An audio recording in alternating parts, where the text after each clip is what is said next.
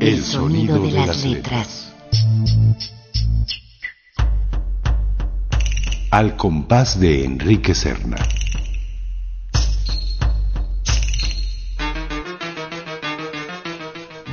Del escritor A la página del sonido.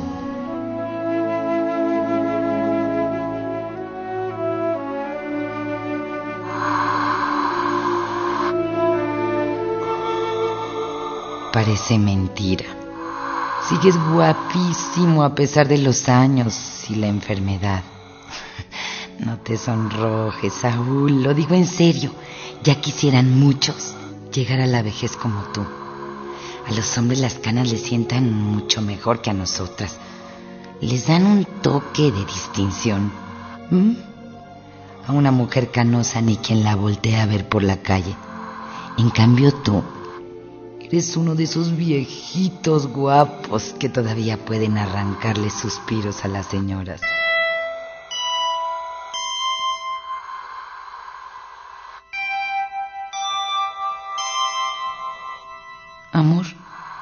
¿Estás cómodo?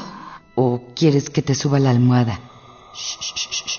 Mejor no trates de hablar hasta que te quiten el aspirador de la tráquea. Ya lo dijo el médico. Primero tienes que sacar todas esas flemas de los pulmones. Ay, ¿quién iba a pensarlo? Nunca probaste un cigarro. En cambio yo fumé toda la vida. Y el que acabó con enfisema fuiste tú.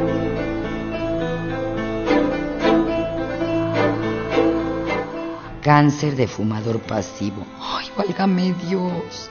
Perdóname, gordo. Nunca me imaginé que estuvieras tan delicado del aparato respiratorio. Te consta que siempre tuve mucho cuidado para no echarte el humo en la cara. ¿Verdad que sí me perdonas? Una sonrisita. Por favor, una sonrisita para tu nena.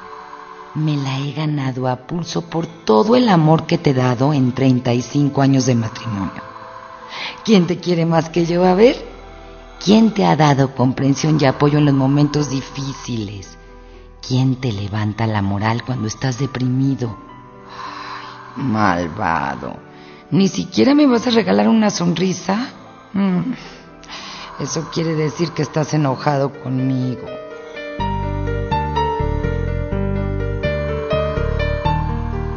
No seas rencoroso, Saúl.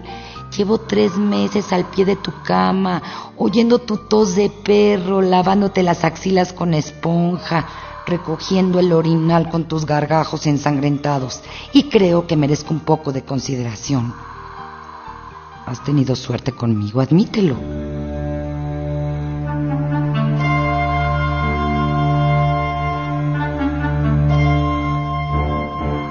Eres un hombre fácil, claro que no. Como todos los genios, eres egoísta y huraño. Las relaciones públicas nunca fueron tu fuerte. La gente cree que eres un mamón engreído, pero en realidad, en realidad eres tímido, un hombrecito inseguro que siempre tuvo flaca la autoestima y por eso se refugió en una ciencia impenetrable.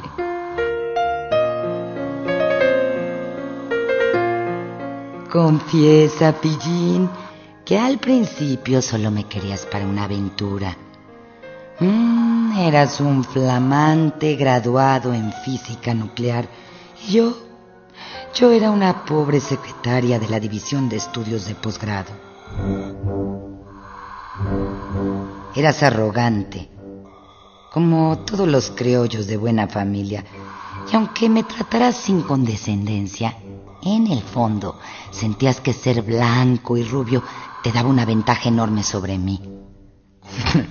Debiste pensar, a esta preta chula me la cojo un rato y a volar paloma. Pero yo apechugué con tus desprecios.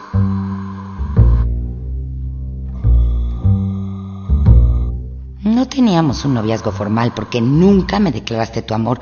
Solo íbamos a la cafetería, al cine y del cine al hotel. Ni siquiera me presentaste a tu familia. Claro, no querías formalizar nada. Cuanta menos gente me conociera, mejor. Y a los tres meses quisiste mandarme al carajo. Mira, Evelia, me dijiste muy serio en el Toxecopilco. Eres una mujer adorable y una maravilla de persona, pero esto no puede seguir. Yo estoy muy joven para comprometerme en una relación seria y tú me llevas cinco años. Pronto vas a querer tener hijos y no quiero defraudarte. Lo mejor para los dos es que a partir de ahora cada quien vaya por su lado.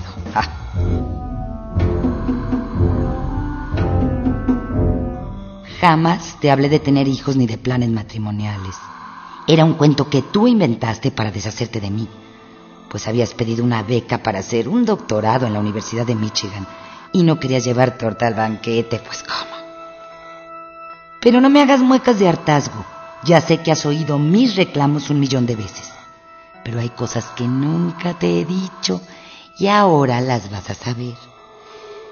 Te las digo porque ya tienes un pie en el estribo y si no la saco del corazón, reviento.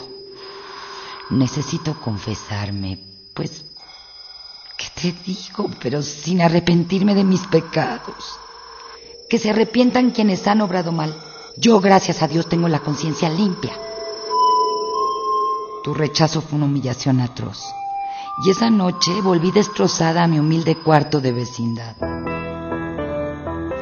Este güerito pendejo no se va a burlar de mí, pensé. Y en vez de sucumbir al dolor o de regodearme en la pena, comencé a fraguar un plan de reconquista. Mm, ya no debes acordarte, pero desde nuestras primeras charlas en la coordinación académica, yo había descubierto la manera más eficaz de tomar por asalto tu corazón. El día que nos conocimos, te comenté que había leído un artículo tuyo sobre termodinámica en una revista estudiantil de la facultad y estaba fascinada por la brillantez de tus argumentos. No entendí una palabra del artículo, ¿para qué te voy a mentir? Pero mi elogio te ruborizó de satisfacción y desde entonces comencé a ganarme tu simpatía. Estabas muy necesitado de elogios, quizá por tener un déficit afectivo como todos los hijos de padres divorciados, y eso me abrió una puerta para echarte el lazo.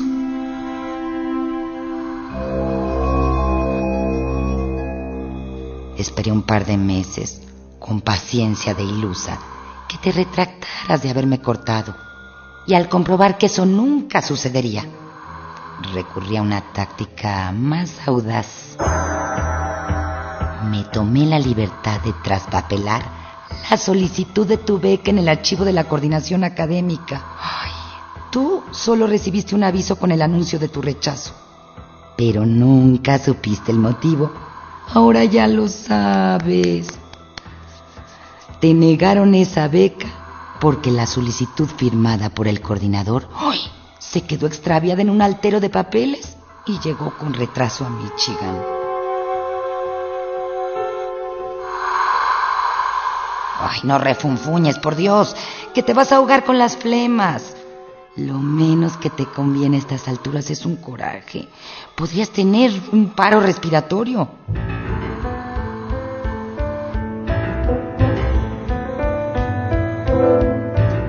Te jugué rudo, es verdad, pero ya hice méritos de sobra para pagar mis culpas. Reconoce que sin mí tu vida hubiera sido una eterna lucha contra el desamor. Recuerda, por ejemplo, mi compungida llamada de pésame por tu fracaso académico. Ay, me enteré de lo que pasó y estoy muy sorprendida, Saúl, porque todos los profesores de la división de posgrado tienen una excelente opinión de ti. Me consta que varios mandaron cartas a la Universidad de Michigan recomendándote para la beca. Ay, Dios, no entiendo cómo pudieron rechazar a nuestro candidato más talentoso. Deben de tener el cupo muy limitado. Saúl, me imagino que estarás muy chipil con esta noticia. ¿Quieres que nos reunamos a tomar un café? Cuando me propusiste que en vez del café fuéramos a un bar de Coyoacán, mm, me sentí segura de la victoria. Con los tragos ibas a ponerte sentimental. Yo llevaba puesto un vestido azul de muselina muy entallado, tacones altos, un collar de carey que resplandecía entre mis senos. Y antes de entrar al bar, me bajé el escote para lucirlos.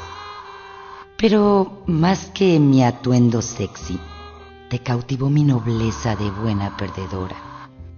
Ni un solo reproche a pesar de tu abandono. Estaba ahí en solidaridad contigo, sin pedir nada a cambio. Al calor de los tequilas, acabaste llorando en mi hombro y yo también lloré de emoción al beberme tus lágrimas. Te disculpaste por haber terminado abruptamente con la única mujer que te comprendía. Ven acá, preciosa. No entiendo cómo pude estar tan ciego y acabamos... acabamos cogiendo como fieras heridas en un hotel de Tasqueña.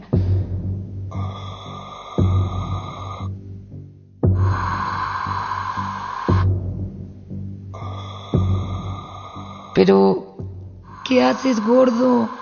Nunca vas a alcanzar el botón para llamar a la enfermera con esa mano tan debilucha. ¿Y para qué quieres llamar? Para acusarme con ella. Ay, por favor, no seas infantil, por Dios. Trae acá ese botón. Lo vamos a poner más lejos, colgado de la botella del suero para que no se te ocurra buscarlo a tientas. Siempre queriendo huir de mí. Qué tonto has sido.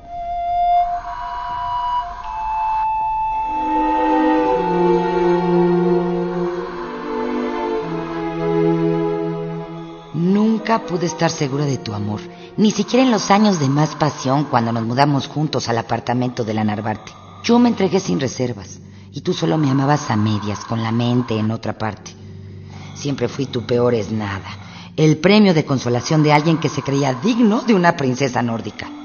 Y por eso tenía que estar con el ojo avisor para adelantarme a las malas intenciones de las viejas que te rondaban.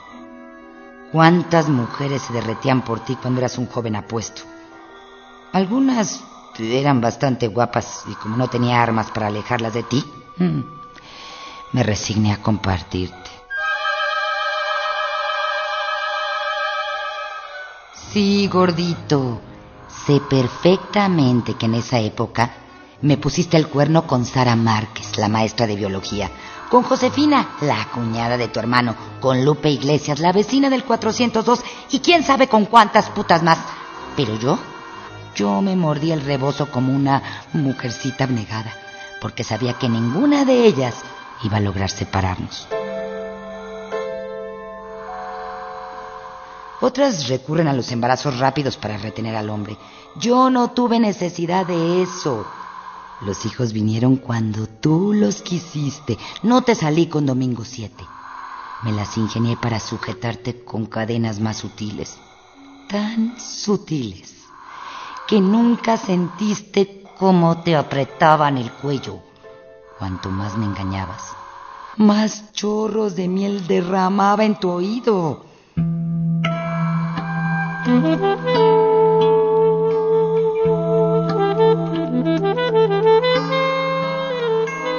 Que las otras te dieran placer en la cama y cumplieran tus fantasías de don Juan. Solo yo sabía alimentar tu vanidad insatisfecha. Necesitabas mis halagos como una droga, porque tu carrera se había ido a pique y con cada tropiezo tu ego famélico exigía más terrones de azúcar. Te gusta culparme de todos tus males, pero yo no hice nada para empujarte a la vida bohemia. No, señor, tú solito te echaste la soga al cuello. Y eras ayudante de investigación en el Instituto de Física, y si te hubieras doctorado pronto, de seguro te habrían dado la anhelada plaza de investigador titular. Pero como necesitabas ganar dinero para tus parrandas, te metiste a dar clase de física en una preparatoria, una chamba que odiabas, y la mitad del suelo se te iban a empinar el codo con otros bebedores enamorados de su fracaso. Te amanecías chupando en los antros de la doctora. Y con las pavorosas crudas que tenías, ni ganas te daban de ir a la facultad. No hagas pucheros, que yo no te empujé a la bebida ni te induje a abandonar el doctorado. Échale la culpa a tu compadre Joselo, el que más te sonsacaba para beber. Más bien, deberías de agradecerme que te haya seguido queriendo a pesar de ver cómo te hundías en la mediocridad. Con un poco de disciplina hubieras podido trabajar en la prepa sin descuidar tus estudios. Mm, pero te dejaste llevar por la inercia. El trago te hinchó la cara como un sapo. Y a los 35 años ya eras un perdedor con las ilusiones podridas.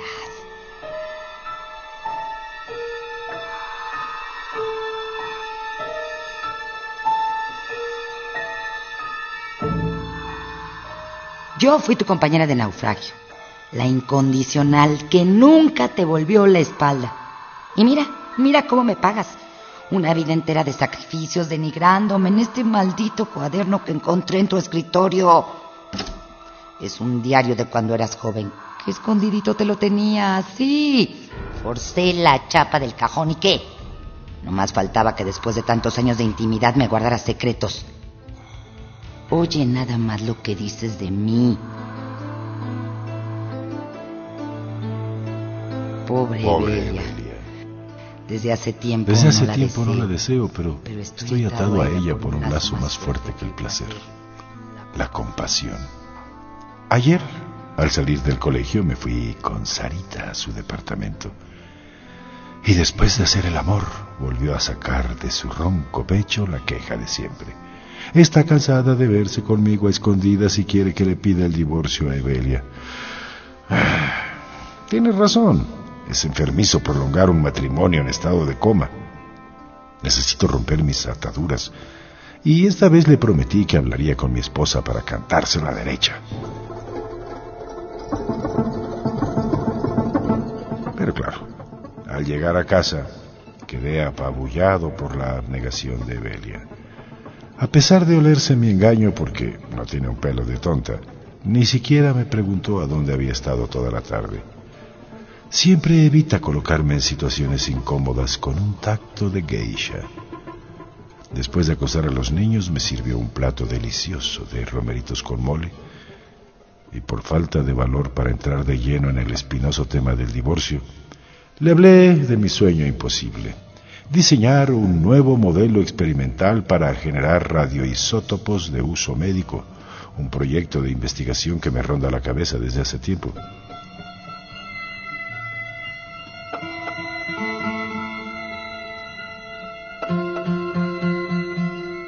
Mi querido profesor Gluckman, a quien le conté la idea, me dijo que si quiero desarrollar el proyecto por la libre, sin apoyo institucional, puede darme chance de trabajar en el laboratorio del instituto. ¿De qué sirve hacerme ilusiones? Le dije a Evelia, si la chamba no me deja tiempo para nada. Pues renuncia a la escuela, mi amor, me propuso ella, entusiasmada. Si quieres yo puedo trabajar turnos dobles en la universidad para cubrir los gastos de la casa. En pocas palabras, está dispuesta a mantenerme mientras yo me dedico al proyecto.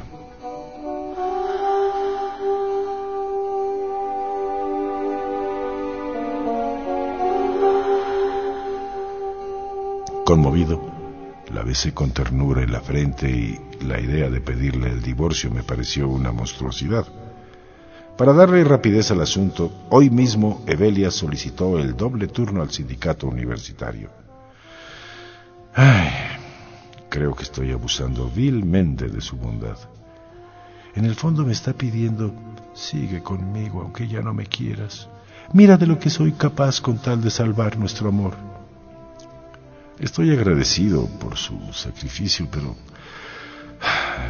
sobre todo le tengo lástima. Romper con ella en estas circunstancias sería como darle una patada a un perro enfermo tendido a mis pies.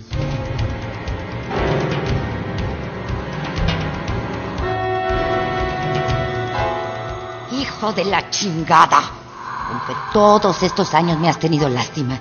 ¿No será más bien que necesitabas sentirte idolatrado por alguien? Cualquier otra mujer con más dignidad que yo te hubiera puesto en aprietos. Es muy cómodo tener en casa una foca enamorada que te aplaude sin motivo, lo merezcas o no.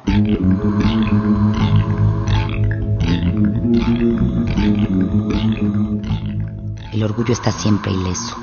Nadie puede clavarle puñales, ni siquiera alfileres. En cambio, las mujeres exigentes, las que ponen condiciones para dar amor a cuenta gotas, señalan con dureza los defectos de sus maridos. Y sobre todo, ninguna de ellas te hubiera quemado incienso como yo. Acepta la verdad. Te quedaste conmigo porque te faltaron huevos para exponerte a la incertidumbre de un amor entre iguales. Pero a fin de cuentas, mira quién ganó la pelea. Mal que bien, he compartido la vida con la persona que más quise. Tú, en cambio, mm, no puedes decir lo mismo. Ay, y ahora chillas. Por favor, Saúl, no seas cursi. ¿Dónde quedó la mala leche que destilabas en tu diario? ¿Te resignaste al menor de los males por miedo a perder los privilegios que tenías conmigo? En la casa era sonreír, o más bien creía ser. Pues nunca te diste cuenta de que yo fingí obediencia para mandar mejor. Así como lo oyes, yo he mandado siempre desde el suelo donde estoy, tendida a tus pies.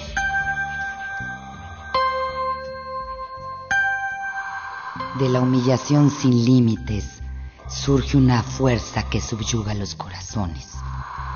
Cuando más servil era contigo, en la época en que trabajaba para mantenerte mientras tú intentabas sacar a flote tu carrera científica, te tuve más controlado que nunca. Tu experimento pudo ser un éxito si hubieras aceptado la crítica constructiva del doctor Gluckman. Él te lo advirtió que el nuevo modelo del radioisótopo, o como se llame la chingadera esa, no funcionaba bien y tenías que hacer cambios de fondo. Pero tú creíste que Gluckman envidiaba tu invento y te estaba poniendo una trampa. Cuando me confiaste tus temores, comprendí de inmediato que eran absurdos. Debiste hacerle caso a Gluckman y corregir las fallas que te había señalado. Pero te dije justamente lo contrario de lo que pensaba. Ay, no le hagas caso a ese viejo imbécil, te tiene mala voluntad porque jamás ha descubierto nada valioso. Eso era lo que deseabas oír, ¿verdad? Sentirte envidiado por el género humano es una de tus peores debilidades. Y yo, yo las he explotado hasta el cansancio. bueno, como todos los genios incomprendidos, creías que medio mundo conspiraba contra ti. Lo dices en tu cuaderno.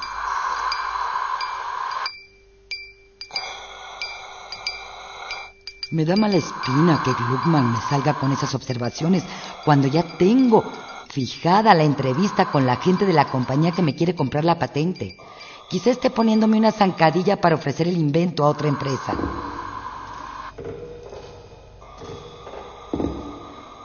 ¡Ay, Saúl! Con esos humos nadie puede triunfar. Siguiendo mi consejo, presentaste tu proyecto a los peritos de la empresa sin hacerle caso a tu profesor. Y ocurrió lo que yo esperaba. Lo rechazaron por sus errores de cálculo. En el colmo de la necedad, volviste a casa echando pestes, jurando que los expertos en ingeniería médica te habían descalificado sin argumentos. El mundo científico. Era una letrina que se regía por favoritismos. Y a ti, ay, a ti te pisoteaban por no haberle lamido las suelas a nadie.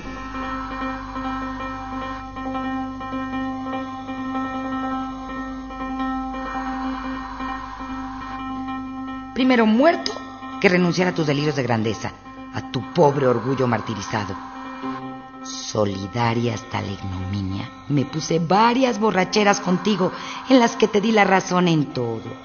incluso lloré cuando te derrumbabas delante de mí. Pero en el fondo, ay, en el fondo estaba contenta. El éxito de tu proyecto era una amenaza para nuestra pareja. Si la comunidad científica te reconocía, si empezabas a destacar como físico innovador, tendrías el ego mejor nutrido y entonces dejarías de necesitarme. Por fortuna, he conservado hasta hoy la presidencia de tu club de admiradores en el que, ay, en el que soy el único miembro.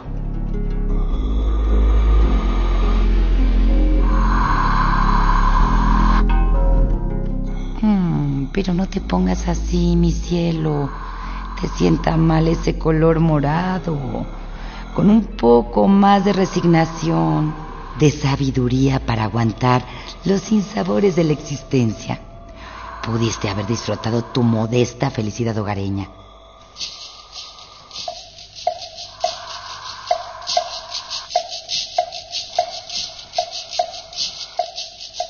Nuestros dos hijos tienen título universitario y Jorgito ya se independizó. No te da gusto. Claro, esa clase de triunfos no dan fama ni lustre. Pero deberías valorarlos un poco más. En la preparatoria recibiste una medalla con baño de oro por tus 35 años de docencia. Y no negarás que te hicieron un emotivo homenaje. Hasta hubo poemas en tu honor, declamados por los mejores alumnos de sexto.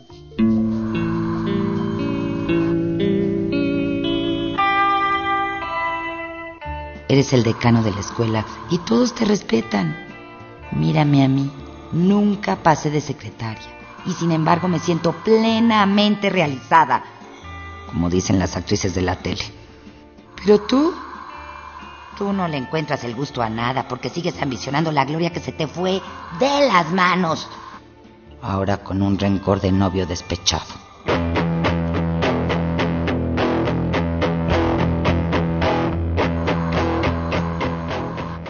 Desde que tus amantes te abandonaron por viejo y borracho, hoy se te recrudeció el mal carácter. Perdido el orgullo viril, ya no tuviste ningún clavo del que agarrarte. Pleitos callejeros por incidentes de tránsito, largas rachas de melancolía, silencios sepulcrales en las cenas de Navidad, berrinches idiotas en los restaurantes. ¡Ay, cuántas vergüenzas me has hecho pasar! A pesar de todo, yo te sigo endulzando el alma. He respondido a tus majaderías con caricias, poniéndole buena cara a los malos tiempos. ¿Me dejas peinarte? Oye, es que se me echó te tapa los ojos. Con la frente despejada, veía más tu mirada de soñador.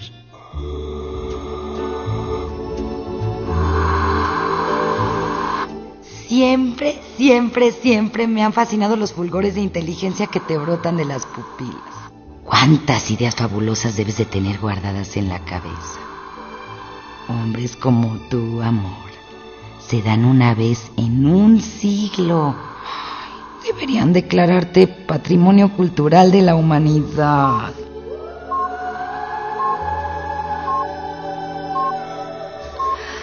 Adoro a mi genio. Y lo voy a seguir mimando hasta el último aliento. A ver, déjame secar tus lágrimas, gordito. Quiero que estés presentable cuando vengan a recogerte los camilleros. Por cierto, ¿te molesta si fumo?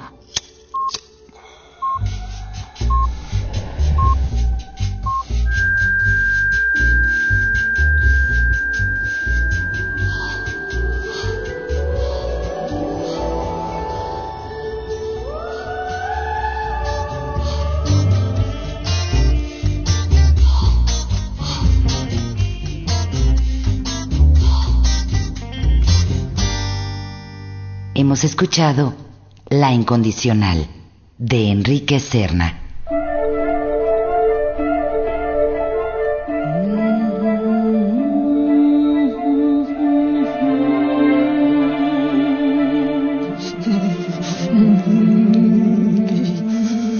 El sonido de las letras. De la mente del escritor a la página del sonido.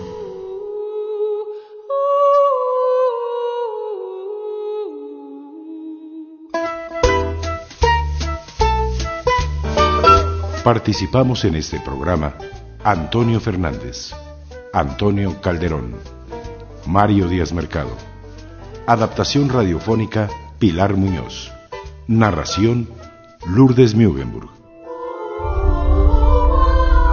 En una producción y ambientación sonora de Lourdes Mugenburg para Radio Educación.